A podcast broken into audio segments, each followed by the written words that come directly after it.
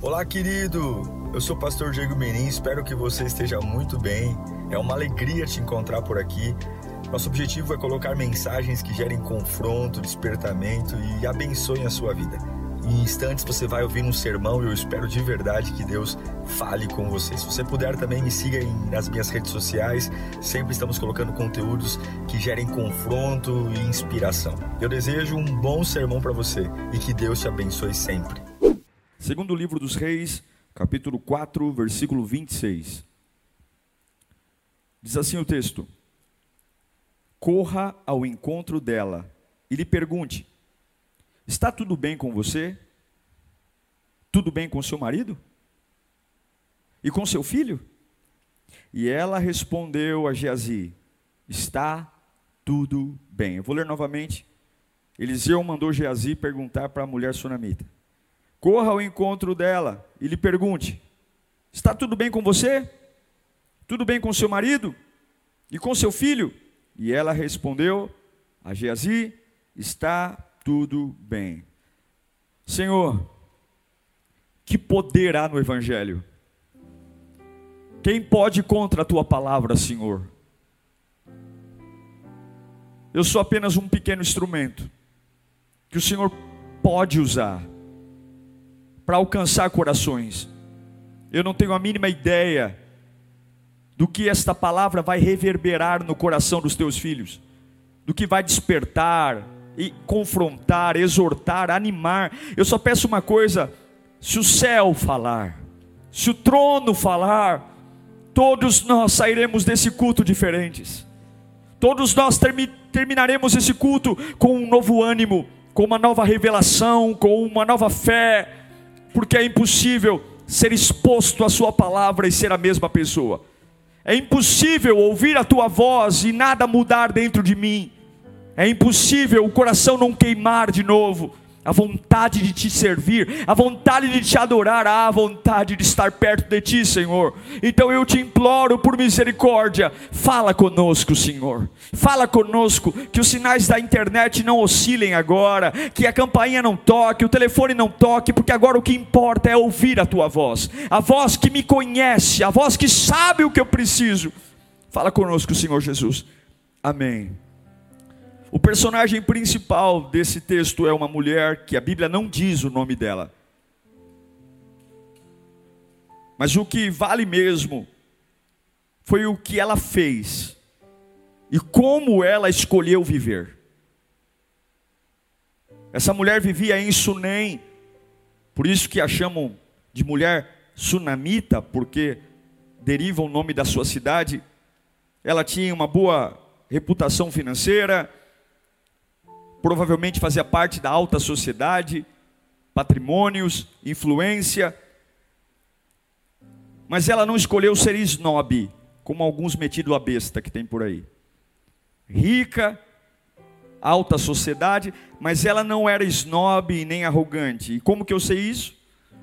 Os bens dela não subiram a cabeça. O profeta Eliseu passava perto de sua casa, e a Bíblia diz que todas as vezes que o profeta Eliseu, e tinha um agregado ainda, né, o servo do profeta, o Geazi, todas as vezes que Geazi, Eliseu e Geazi passavam perto da casa desta mulher sunamita, ela os, os, o constrangia a entrar e se alimentar. Isso começou a ser algo tão repetitivo, de que ela chamou seu marido e falou: Olha, o que, que você acha da gente construir um quarto aqui dentro de casa para o profeta descansar? E, fazer suas refeições. O marido, claro, percebeu que era um homem de Deus e permitiu. Lá, isso é o que eu estou te dizendo, está lá no versículo 8 do capítulo 4. Certo dia, Eliseu foi a Sunem, onde uma mulher rica insistiu que ele fosse tomar uma refeição em sua casa, e depois disso, sempre que passava ali, ele parava para uma refeição, e logo em seguida ela conversa com o marido para construir um quarto. Acontece que Eliseu se sentiu extremamente cuidado por essa família. E ele pergunta para o servo dele, o Geazi, o que, que não tinha naquela casa? O que, que não tem aqui, Geazi? Ela é rica, nos trata com tanto carinho, mas alguma coisa essa mulher não tem. Aí Geazi, que não é besta nem nada, falou: Olha, eu não vejo uma criança aqui. São casados, mas não vejo filhos. E aí, o profeta Eliseu chama a mulher e fala: Olha, tenho visto como você tem nos tratado com tanta generosidade, tanto cuidado, e eu quero profetizar algo. Daqui a um ano, você vai abraçar um filho. O que, que uma pessoa que não tem filhos sentiria ao ouvir da boca de um profeta que ela vai engravidar? Eu acredito que a maioria de vocês deve ter pensado alegria, felicidade. Mas a reação dessa mulher é totalmente diferente. Em momento nenhum ela abriu a casa para Eliseu querendo ter algo em troca. E aqui, irmãos, há uma grande chave de milagre. Os maiores milagres são gerados quando seus movimentos em relação ao reino de Deus não é pelo que você precisa, mas é pelo que você entrega.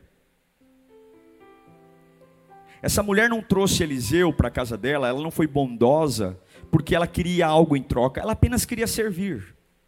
Quando eu digo para você, seja um voluntário, sirva. Você não precisa nem dizer para Deus o que, que você precisa, porque o próprio Deus se interessa em recompensar aqueles que o servem. A Bíblia diz que Deus é galardoador. Então não é pelo tanto que eu falo do meu problema, não é pelo tanto que eu falo do que preciso, é pelo quanto eu consigo entregar. Nunca tenha dó de um servo, nunca tenha dó de um voluntário, tadinho dele, está todo dia na igreja, nunca tenha dó. Tenha dó de você que não tem coragem para servir a Deus. Tenha dó de você que não serve a Deus porque tem problema. Essa mulher, quando ela ouve da boca do profeta que ela vai abraçar um filho, ela não fica feliz. Ela fala o seguinte: Senhor, não mintas para a tua serva. Não mintas para a tua serva. Eu não quero um filho. Eu não estou fazendo isso aqui porque eu quero um filho, não. Eu estou fazendo isso aqui porque eu, eu, eu, eu quero ajudar.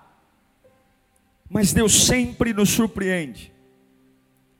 Ela já tinha se acostumado a não ter um filho, ela já tinha se acostumado a não ter a ideia de engravidar. E eu vou dizer uma coisa a você: quando alguém toca numa ferida cicatrizada, dói.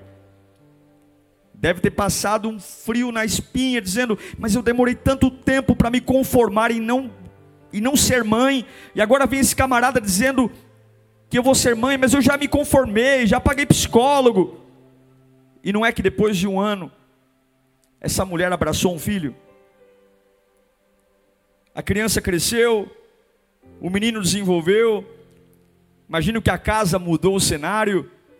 Eliseu já não estava mais ali. E quando o menino já era grandinho, ele estava no campo com o pai, trabalhando.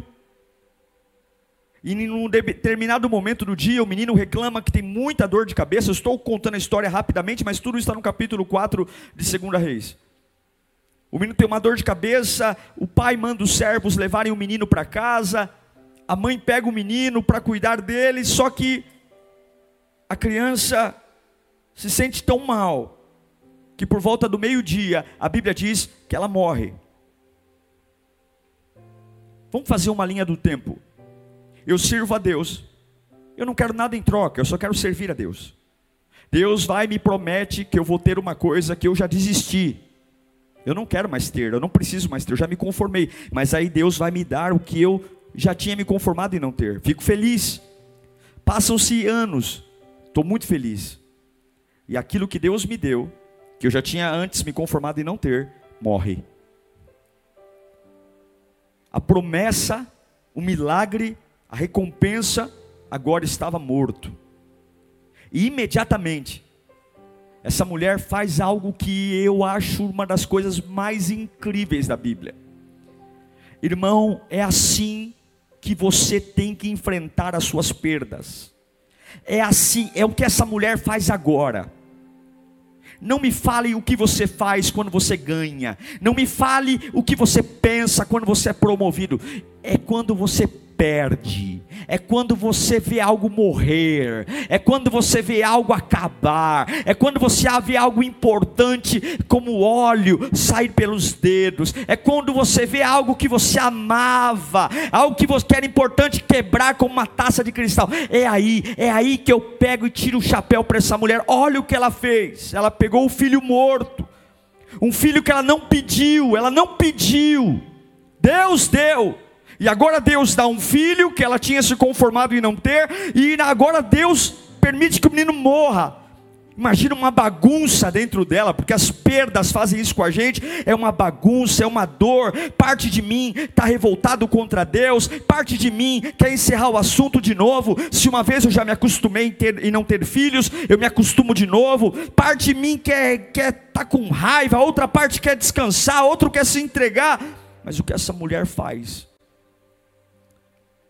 Ela leva o corpo do menino no quarto do profeta. Aquele que serve a Deus, sempre tem um cantinho na sua vida, onde encontra a presença de Deus. Quando você aprende a servir a Deus, irmão, por mais que a sua casa esteja gelada, quando você serve a Deus, sempre há um quarto onde você se renova. Ela pega o que morreu, coloca no quarto do profeta e fecha a porta. E aí vem algo que eu acho maravilhoso. Ela encontra o marido dela. Lembre-se que o filho está morto no quarto. Ela encontra o marido e está lá no capítulo 4, versículo 23. E ela pede para o marido preparar um jumentinho, porque ela precisa sair. E ela não fala para o marido onde vai e nem o que vai fazer. Segunda Reis 4:23, ele perguntou: "Mas por que hoje? Por que, que você vai sair? Não é lua nova, nem sábado?" E ela respondeu: "Não se preocupe." Uau! Eu garanto para você, meu irmão, que se essa mulher tivesse desesperada, se essa mulher estivesse chorando, tremendo, com a boca seca, o marido não deixaria ela partir. Essa mulher estava tão decidida adiante de quem ela ia resolver seu problema, que mesmo com um filho morto, e talvez essa seja uma das dores maiores que a humanidade pode passar. O ciclo natural da vida são os filhos enterrarem os pais. E talvez a dor mais profunda seja uma mãe ou um pai ver um filho morto. Mas há algo nessa mulher, há uma decisão: sou eu e Deus, e mais ninguém ela não conta. Ela pega o jumentinho, são 50 quilômetros de onde ela estava, em Sunem, até onde Eliseu estava. Ela pega o jumentinho, irmão, 50 quilômetros, o lombo do jumento é muita coisa. 50 quilômetros é muita coisa, é como ir até o Brás, quem mora em São Paulo, aqui de Itaquera até o Parque Dom Pedro e ir voltar. 25 quilômetros para ir, 25 para voltar. É muita coisa, sol escaldante. E ao longo do lombo do jumento, os pensamentos borbulhando, porque o filho está morto em casa, morreu, e aí vem lembranças, vem memória, mas ela está decidida. Ela está decidida porque há batalhas, há batalhas que só são eu e Deus, Deus e eu e mais ninguém.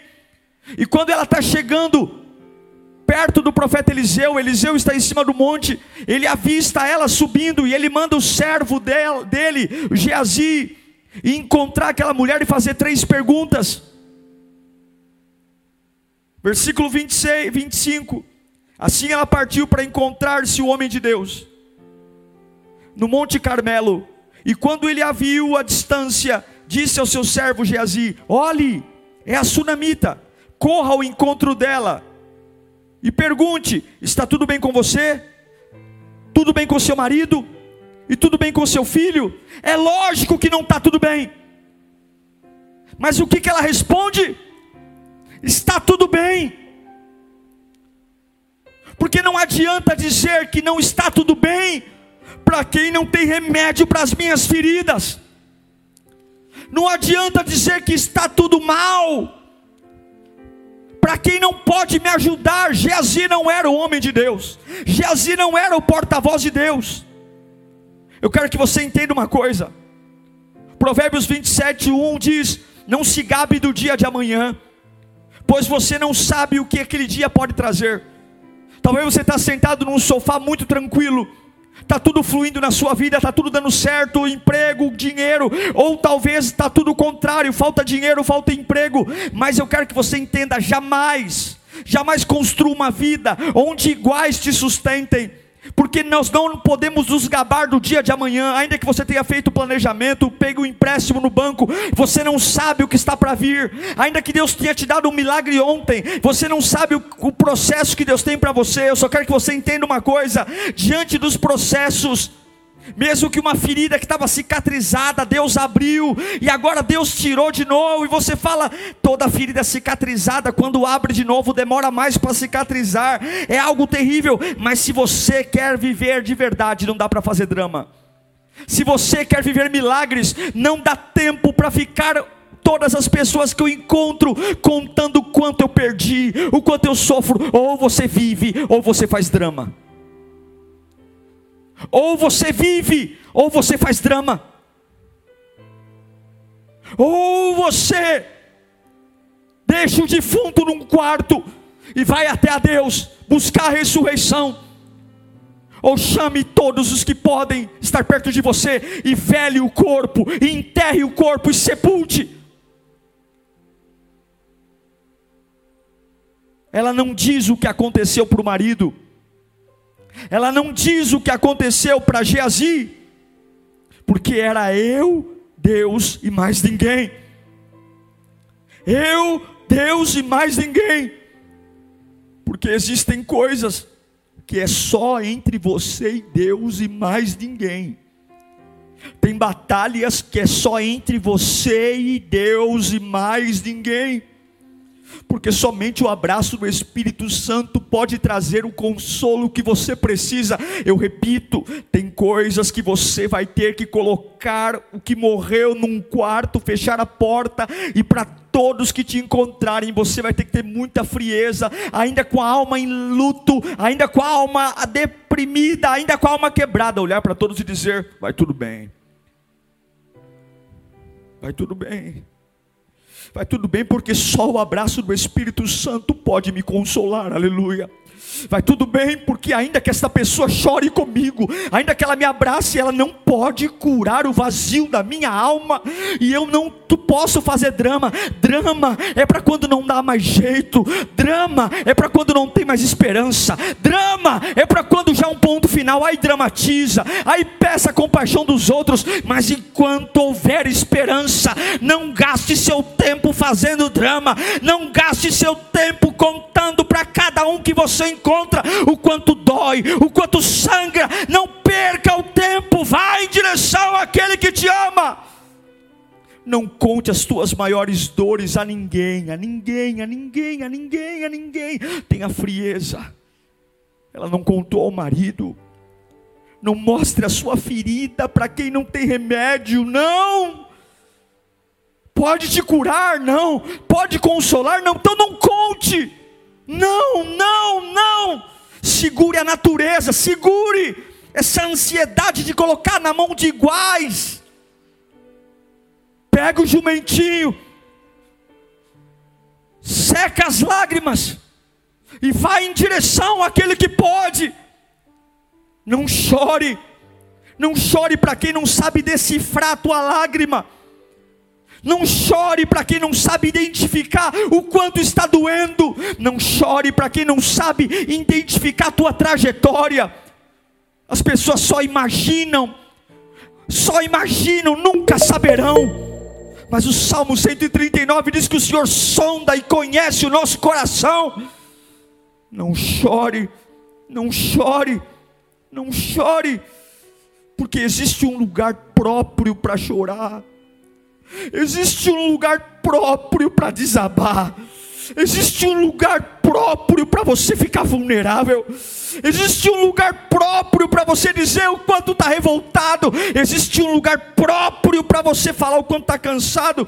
Enquanto ela tá na, olha para o marido e fala: Tá tudo bem. Onde você vai? Não se preocupe. Como não me preocupo? O menino está morto. Não se preocupe. Ela pega o jumentinho, pega o jumentinho, não para. 50 quilômetros. Uma mãe lutada. O Geazi encontra ela. Está tudo bem com você? Está tudo bem com teu marido? Está tudo bem com teu filho? O menino está morto. Está tudo bem. Mas quando ela encontra Eliseu, versículo 27. Quando ela encontra Eliseu, ao encontrar o homem de Deus, ao encontrar o homem de Deus no monte, ela abraçou, não foi os ombros, ela abraçou os pés dele. Ela caiu de joelhos. E Geazi veio para afastá-la. Jesus falou: Pai, é, se afasta dele. E o homem de Deus lhe disse: Deixa ela em paz. Deixa ela em paz. Ela está muito angustiada. Os homens não percebem mas Deus sabe o que está acontecendo dentro de você. Deixa ela em paz. O teu Deus sabe o que está acontecendo aí dentro. E ele fala: Deixe ela em paz. Mas o Senhor nada me revelou e escondeu de mim a razão da sua angústia. Quando você conta os seus sonhos, as suas dores para alguém, eles talvez vão dizer: Isso é grande demais para você, enterre. Quando você desaba no pé dos homens, eles vão querer o caminho mais fácil, e o caminho mais fácil é abrir uma cova e dizer desista. Mas quando você cai nos pés do Senhor, Ele sabe o que está acontecendo. Com Deus é diferente. Com Deus é diferente. Ele diz: não toque nela, Geazi, não toque nela. Deus me revelou o que está acontecendo. Ela está angustiada. A Bíblia diz que Geazi ouve Eliseu ouve, Eliseu a segue, porque o sonho estava morto, o filho estava morto. O mais correto era, era essa mulher chorar diante dos homens. O mais correto diante da nossa vida era falar: Nossa, você está sofrendo sozinha, você nem pediu ajuda. É assim que a gente faz, é assim que a gente vive a gente se lamenta, a gente pede torcida, a gente murmura, a gente culpa a Deus. A gente fala, eu amei, eu, eu, eu servi comida para esse profeta, eu montei um quarto para ele. Se eu soubesse do desgosto que eu estou passando agora, eu nunca teria aceitado Jesus, eu nunca teria ido para a igreja. Mas você não sabe como a tua história vai acabar, você não sabe. É por isso que essa mulher é demais. Porque mesmo com um defunto ela anda. Deus nunca vai cobrar de você alegria, Deus nunca vai cobrar de você sorriso, Ele sempre vai cobrar de você ande, ande com o coração ferido, mas dê passos de fé, venha atrás de mim, venha atrás de mim, ainda batido, ainda perseguido, venha, venha, venha atrás de mim, venha, venha, venha. Eu sei que o seu coração está em pedaços, eu sei, eu sei que sua alma está em frangalhos, eu sei, eu sei que você está aí sem saída, mas eu quero ver se você tem a capacidade de caminhar atrás de mim, de vir atrás de mim mesmo sem nada para se apegar, mesmo apenas com a dor pulsando na cabeça, desista, para separe, enterre, sepulte. Deus não te ama, mas ainda que não faça sentido, ainda que eu não entenda, eu caminho, eu caminho, eu vou em direção a Ele. Meu irmão querido, que essa palavra venha tirar todos os impedimentos, todas as algemas, todos os grilhões agora. Ouça o Espírito Santo falando com você. Ande, ande, ande, ande, ande, ande. Penso na dor dessa mulher e eu penso na coragem que ela teve de no meio de um vale, ela encontrou forças, ela encontrou forças para acreditar que Deus pode, ela encontrou forças para dizer Deus está no no controle, ela encontrou forças para qualquer um que não fosse Deus.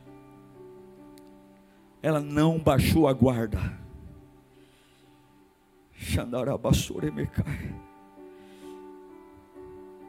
Eu, Deus, mais ninguém.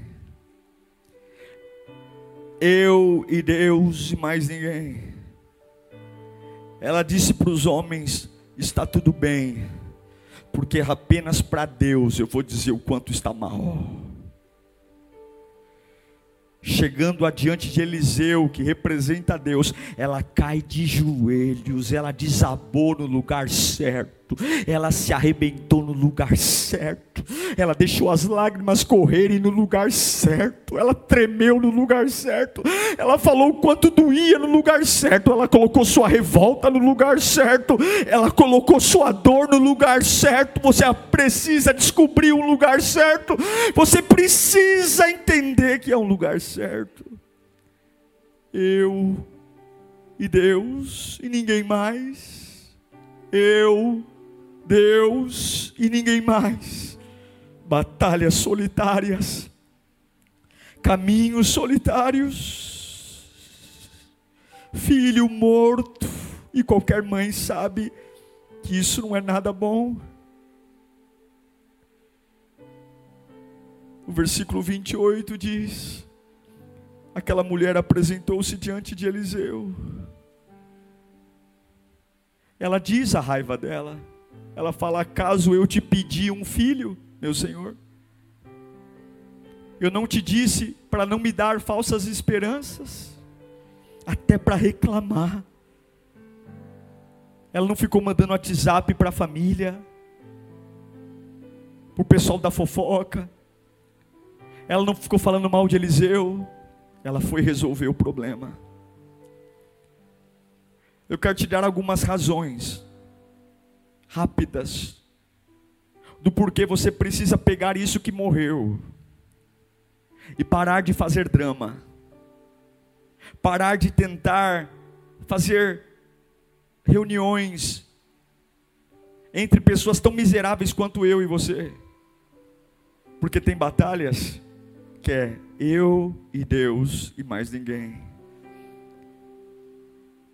O coração de uma mãe que acabou de ver um filho morrer sangra, mas a boca para o homem diz: vai tudo bem. A empresa acabou de fechar em prejuízo. E as pessoas ligam para você e dizem: E aí, como é que vai a empresa? E você diz: Vai tudo bem. Você acabou de encontrar droga na mochila do filho. E as pessoas perguntam: Como é que vai teu filho? E você diz: Vai tudo bem. Vai tudo bem. Porque eu não vou mostrar as minhas dores para quem não pode curar as minhas dores. Primeira coisa, grava isso, anota isso, anota. Porque eu e Deus e mais ninguém. porque reclamar para iguais não é uma opção. Iguais não se sustentam. Imagine se ela tivesse contado para o marido que o filho tinha morrido. Imagine se o marido tivesse proibido ela de ir até Eliseu. Imagine se o marido tivesse falado: Olha, vamos acabar com esse assunto, vamos enterrar o menino, e nós um dia já aprendemos a não ter filhos, a gente aprende de novo, vai doer, vamos sofrer, mas a gente vai aprender porque reclamar não adianta. Não adianta reclamar, só piora. Tiago vai dizer no capítulo 5, versículo 9: Irmãos, não se queixem um dos outros, para que não sejam julgados. O juiz já está à porta. Em 1 Coríntios 10, 10, Paulo vai dizer: E não murmureis, como também alguns deles murmuram e não se queixem como algum deles se queixam e foram mortos pelo anjo destruidor.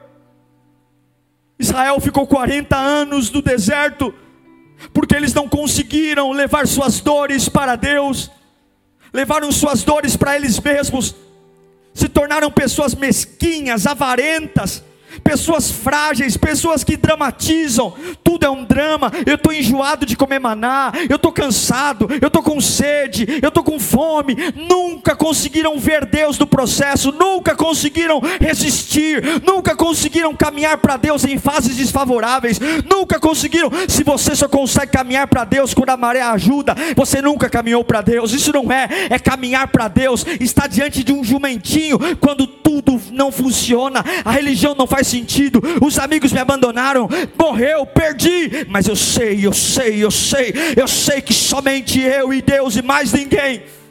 Pare de reclamar. Por que, que é eu e Deus mais ninguém? Porque reclamar para iguais não resolve. Segundo, por que, que é eu e Deus e mais ninguém? porque eu não preciso mostrar para todo mundo quanto eu estou mal. Eu não preciso mostrar para as pessoas o quanto eu estou mal, eu não preciso. Tem gente que faz questão de mostrar para todo mundo as lutas que está enfrentando, as batalhas. Eu tenho que falar nos lugares certos, para as pessoas certas. E a Bíblia me garante que se eu servir a Deus, mesmo no meio de batalhas, Ele me fará andar de cabeça erguida. Quer ver? Salmo 3. Anota esse salmo. Salmo 3, do 1 ao 3. Senhor, muitos são os meus adversários, muitos se rebelam contra mim, são muitos os que dizem a meu respeito, e o que dizem? Deus nunca o salvará, Deus nunca o salvará, acabou. Mas tu, Senhor, és o escudo que me protege.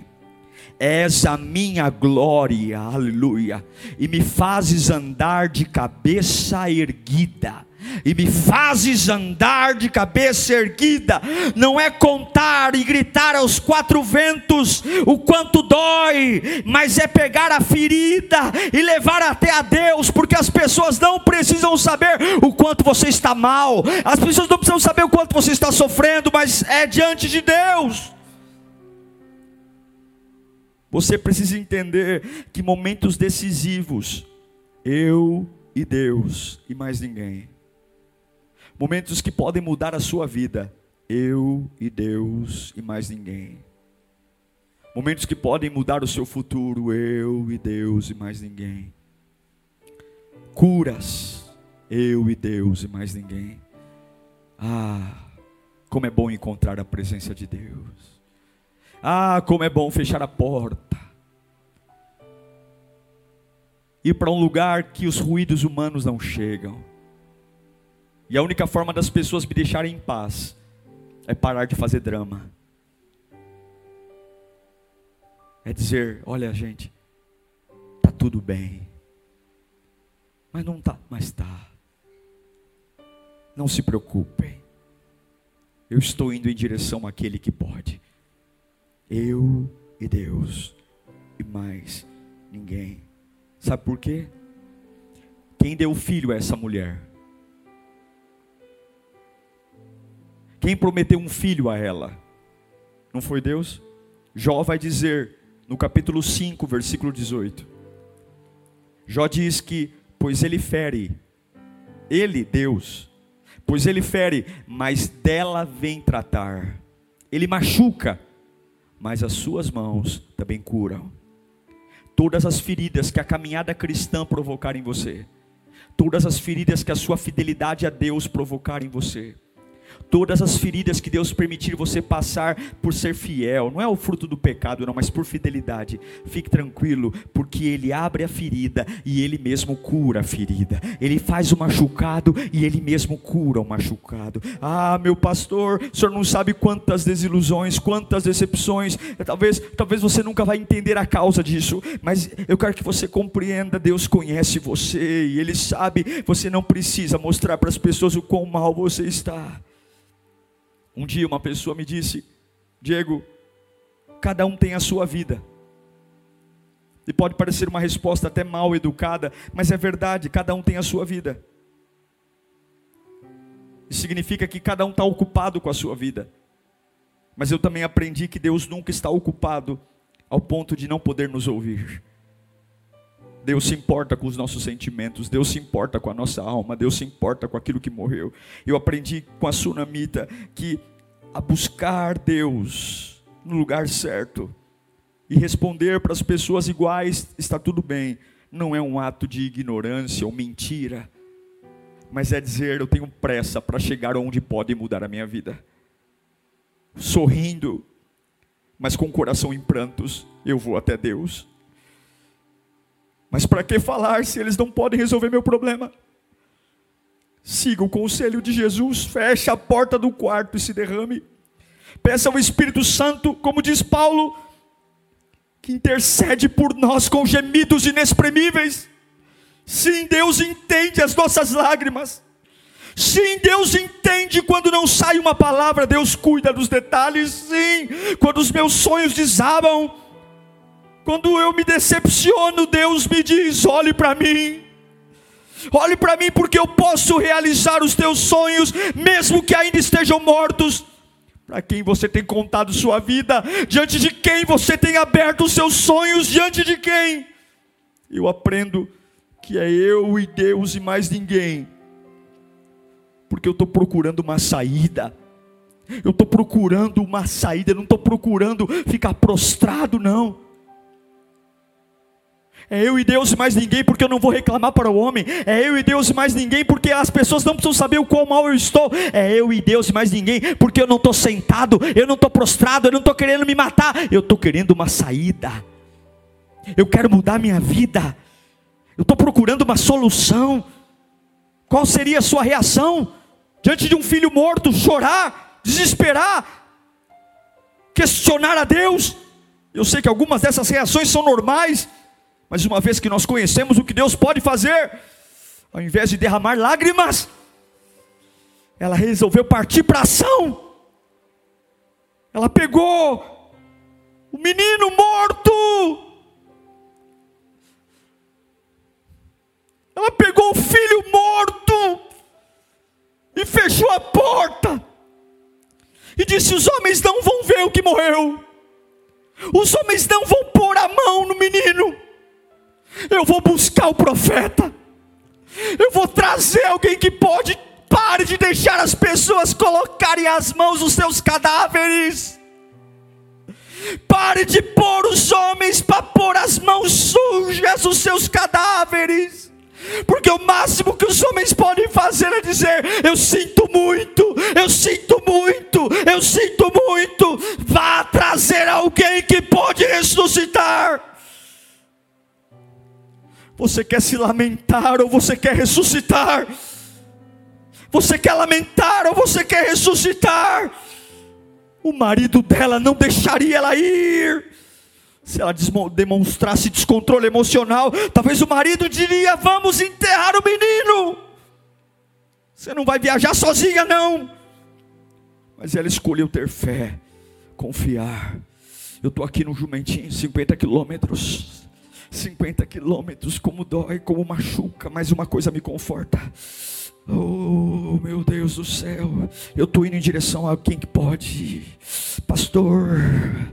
Por que, que eu estou firme na casa de Deus? Porque eu sei que é diante de Deus que eu posso.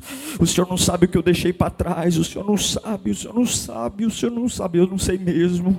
Mas eu sei que eu estou em direção a quem pode. Os homens não vão pôr a mão no meu filho morto. Não vão pôr, não vão pôr, não vão pôr. Decore isso. Eu e Deus e mais ninguém. Eu e Deus e ninguém mais. Porque não adianta reclamar para os homens. Porque não adianta mostrar para as pessoas o quão mal eu estou. Porque eu não, eu não, eu não, eu não quero enterrar meu filho, eu quero uma saída e o quarto. Eu, Deus e mais ninguém. Por fim, porque eu creio em milagres.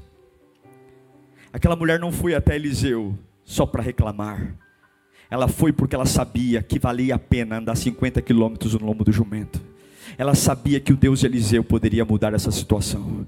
Todas as vezes que chegar à sua cova de leões, todas as vezes que você chegar no seu Getsemane, todas as vezes que você estiver passando por um deserto, todas as vezes que você estiver enfrentando uma fornalha, todas as vezes que você estiver diante de um calvário, todas as vezes que as lágrimas estiverem rolando pelo seu rosto, todas as vezes que você estiver sentindo ferido, fraco, abatido, deprimido, todas as vezes que você estiver diante de pessoas, saiba que o diabo está te olhando olhando. O diabo olhou essa mulher. O diabo olhou essa mulher quando ela pegou o menino no colo e colocou o menino no quarto. O diabo olhou essa mulher quando ela olhou para o marido e falou: Olha, eu vou sair. E ele falou: Tá tudo bem, não é festa, não. Não se preocupe comigo. O diabo olhou essa mulher quando diante de eles, diante de Geazi, ela falou: Está tudo bem. O diabo olhou e Deus também estava olhando, como o diabo está olhando para você agora. E Deus também está olhando para você agora. E o diabo talvez disse no inferno. O diabo talvez disse: Nossa, eu não estou entendendo nada. Eu contava que que esse comportamento dessa mulher não seria dessa forma. Eu, eu não estou entendendo o que, que ela está falando na hora do sofrimento, o que, que ela está falando na hora do sofrimento, o que, que ela está fazendo? Quando era hora de chorar, porque você provoca milagres. Quando você está enfrentando a sua provação, você provoca milagres. Quando você surpreende o inferno, porque crê que Deus pode fazer milagres. O provocador de milagres, na hora do sofrimento, na hora da tragédia, ele mexe com o inferno, porque ele sabe que se ele for em direção a Deus, o milagre acontece.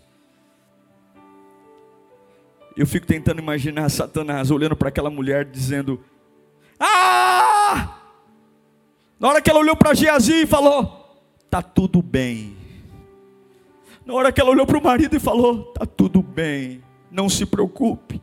Naquela hora o diabo deve ter gritado no inferno, dizendo: Ah, não pode ser, essa mulher está doida, ela não entendeu a pergunta. A pergunta é: Está tudo bem. Você não entendeu a pergunta, não, sua burra? Tá tudo bem, não tá tudo bem, teu filho está morto, e é assim que o inferno vai ficar com você. Vai, ele não é possível. Pergunta de novo, pergunta de novo, pergunta se está tudo bem. Ele não entendeu, ele não entendeu. Entendi sim, tá tudo bem, porque para desabar é no lugar certo. Para desabar, pode perguntar como é que está meu casamento, pode perguntar como é que está meu filho, pode perguntar como é que está minha empresa. Para você, diabo, para você, pessoas, tá tudo bem, em nome de Jesus, em nome de Jesus, eu quero declarar que o diabo vai enlouquecer, o inferno vai enlouquecer com você, ainda diante das suas perdas, ainda diante das suas perdas, você vai surpreender o inferno, eu creio nisso. Vai surpreender o inferno. Eu, Deus, mais ninguém. Ela leva o profeta Eliseu em casa. Ninguém sabe que o menino está morto. Ela traz Eliseu em casa. Eliseu entra no quarto, deita sobre o menino, e aquilo que poderia ser um fim, o coração volta a bater, o pulmão volta a inalar e exalar, porque tem vitórias que só virão entre você e Deus e mais ninguém. Você e Deus e mais ninguém. Você está aí agora, não está? Deus também está. Vá em direção a Ele. Oh, vá em direção a Ele. Vá, vá, vá, do jeito que você está, vá, vá, vá. E antes de curar o menino, Ele vai te ouvir. Não é para você ser forte o tempo todo, não. Diante dele você chora. Pode reclamar diante dele.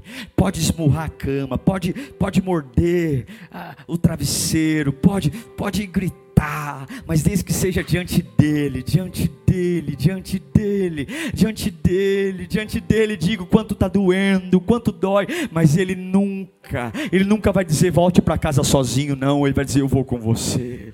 Ah, irmão, só Deus sabe, só Deus pode, só Deus vai tudo bem.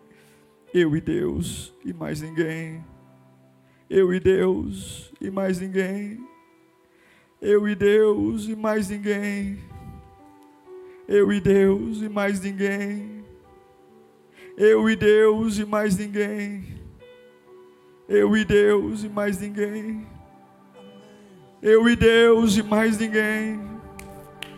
Eu e Deus e mais ninguém. Eu e Deus e mais ninguém. Eu e Deus e mais ninguém. Eu e Deus e mais ninguém. Eu e Deus e mais ninguém mas está morto eu e Deus e mais ninguém. Eu e Deus e mais ninguém.